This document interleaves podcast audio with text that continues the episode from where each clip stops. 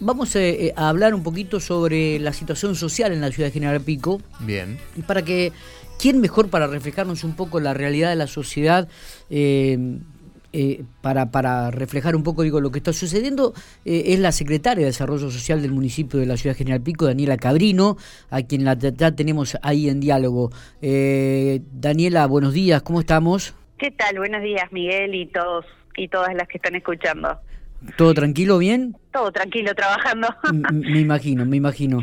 Eh, bueno, ¿cómo, está la actividad? Sabemos que, el desarrollo social ha hecho diferentes actividades en, lo que va de, estos últimos meses. Hubo una capacitación laboral muy importante, se entregaron algunos títulos, se entregaron algunos certificados. Contanos un poquitito eso como para arrancar la nota y luego terminaremos, por supuesto, con todo lo que tiene que ver con el ámbito social en Pico.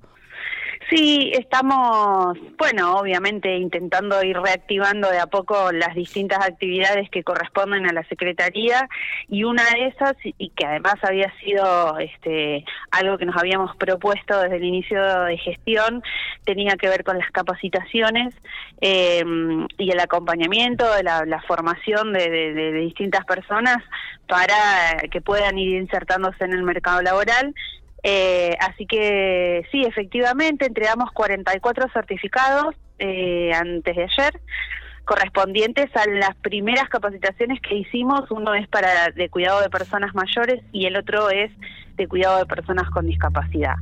Esto siempre en función de que son trabajos de que, que habitualmente la gente realiza eh, y que nos parece importante que bueno ese trabajo se haga de manera eh, lo más profesional posible, que se tenga conocimiento en relación a cómo trabajar con la temática específica por una cuestión de cuidado de la persona a la que le están brindando el servicio y además de que la persona que está trabajando también pueda cuidarse a sí misma. Así que iniciamos con esa primera instancia que también tiene una continuidad ahora eh, de profundizar un poco más sobre distintas temáticas. Eh, no sé, digo, se me ocurre personas con Alzheimer o alguna discapacidad específica. Eh, entonces, vamos a ir profundizando sobre distintas cosas que a la gente le vaya interesando, ¿no? Está, por supuesto. Me, imagino, y, hay, a ver, y, hay mucha gente interesada. Y, y ¿sabes lo que me gustó mucho de ver en las imágenes, inclusive del acto? Mucha gente joven interesada. Sí, mucha gente. Nosotros en realidad lo que hicimos fue, eh, viste que cuando estábamos en plena pandemia, en algunas notas que hemos hecho, yo te contaba que lo que estábamos haciendo era eh, hacer una limpieza, digamos, de la gente que teníamos inscripta en, en la oficina de empleo eh, y los chicos se fueron tomando el trabajo de, de, ir llamando nuevamente, de renovar datos, de saber a ver en qué cosas se habían capacitado y en cuáles no. Y en función de eso se fueron viendo perfiles y se fueron viendo intereses. Y en base a eso vamos armando las capacitaciones.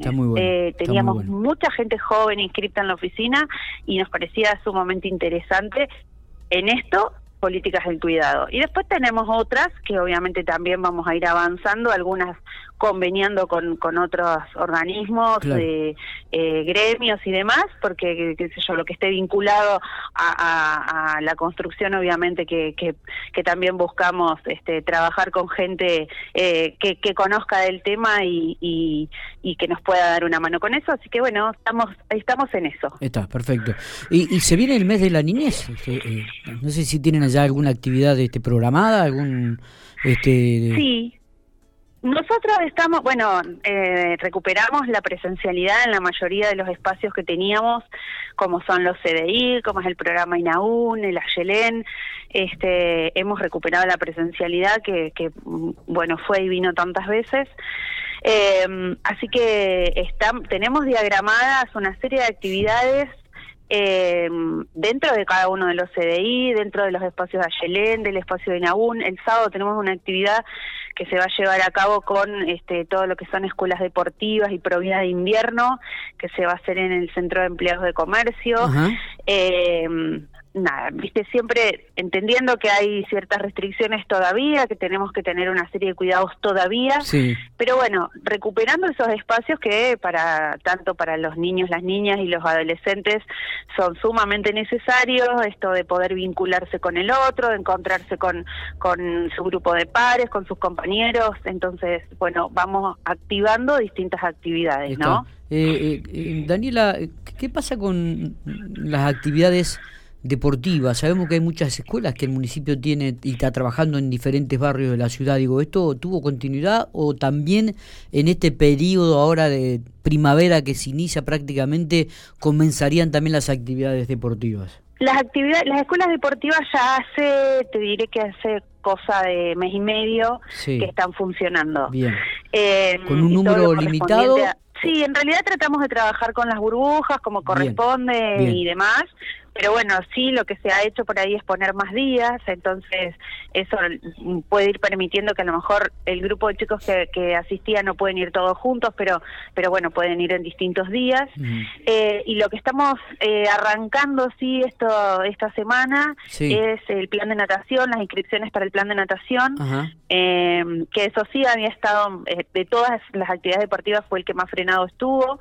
Eh, así que también este, arrancando con, con eso eh, y bueno, sí, de a poco reactivando la cuestión deportiva, eh, más que nada teniendo en cuenta que también vienen una serie de de competencias deportivas que siempre estuvieron presentes, como son los EPAD, más en el verano vienen los EVITA, y bueno, en, función de eso también poder retomar la práctica, ¿no? Está, está, está perfecto. ¿Y esto este, ya solamente en Pico Fútbol por ahora o en alguna otro...?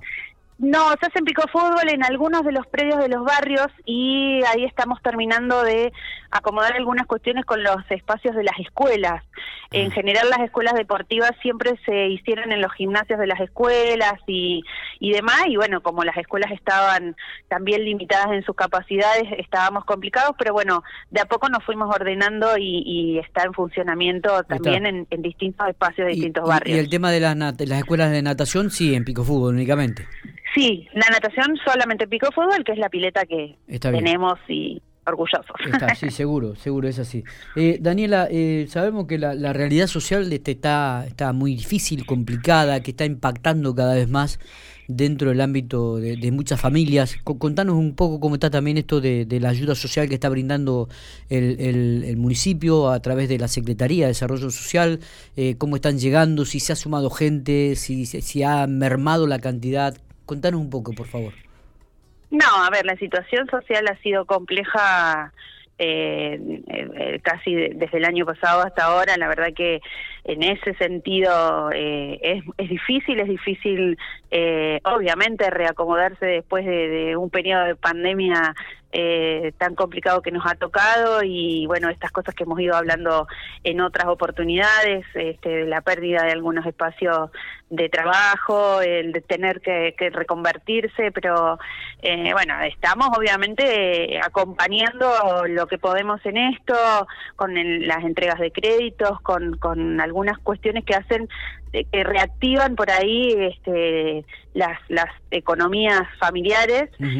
Eh, y sí, en ese contexto, a su vez, obviamente nosotros continuamos con el acompañamiento de la mercadería, de las asistencias por, por alquileres, de lo que ha tenido que ver con, con los tres, este, las, las tres veces que largamos este, el acompañamiento en, en las deudas de luz, eh, porque eso se hicieron como en, en, tres periodos, digamos, eh, y fuimos trabajando con la gente para que pudiera regularizar su deuda, que obviamente eh, se habían atrasado y que obviamente cuando empezaron el, los cortes las familias se vieron bastante perjudicadas.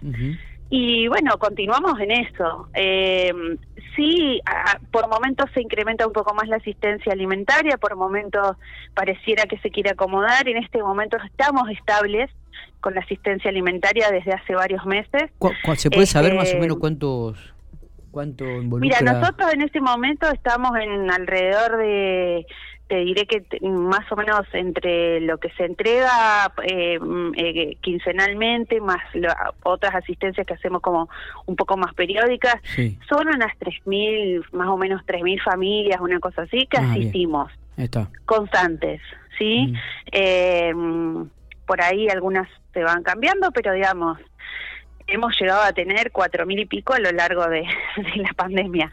Así que y la gente también en eso, bueno, cuando considera que, que se ha podido acomodar un poquito, también... Este, ha, sido honesta. Bueno, eso lo hace saber. Claro. Sí, por supuesto, sí, por supuesto.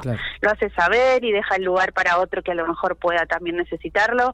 Este, pero bueno, siempre igual para nosotros fue eh, prioridad la cuestión alimentaria y en eso este desde el principio la, señora intendenta siempre estableció que la prioridad de la Secretaría tenía que ser lo alimentario, así que sobre eso hemos trabajado. Eh, me da la sensación también de que todo este tipo de obras que está llegando a la Ciudad General Pico, tanto de viviendas como de otras que están impulsando a nivel provincial y también a nivel local, le permite a muchas familias, este, por lo menos al referente de la familia, al, hombre de la familia, muchas veces también a la mujer. Digo, eh, encontrar un espacio ¿no? de trabajo, eh, eh, comenzar a, a, tener un empleo y esto le permite por lo menos este, llevar el, sustento diario a, sus casas, ¿no?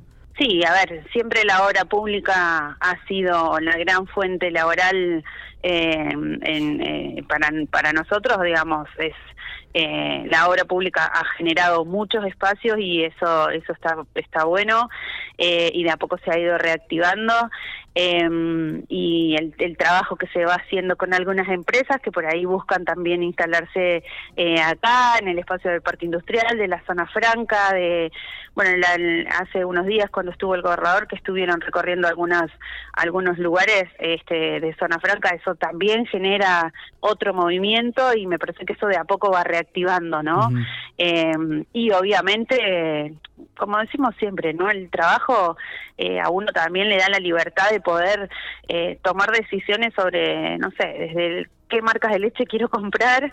Este y eso también a uno bueno como que lo predispone de otra manera.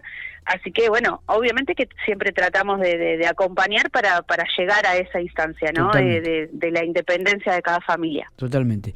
Daniela no sé si nos ha quedado algo si no te agradecemos mucho estos minutos. Este hemos repasado un poco la actividad del desarrollo social. La última cómo está el, tema del edificio ya comenzaron a trabajar en el, edificio de la calle 16 sí. en el edificio de la calle 16 están haciendo algunas modificaciones y están trabajando porque el predio es muy grande, o sea, era solo no era solo desarrollo social, sino todo lo que tenía que ver con, con licencias, con la parte de atrás que también era como muy vieja, así que los chicos están ya en, en, trabajo con eso. Mira vos, bueno, perfecto. Eh, gracias por estos minutos, abrazo grande. No, Miguel, gracias a ustedes, hasta luego.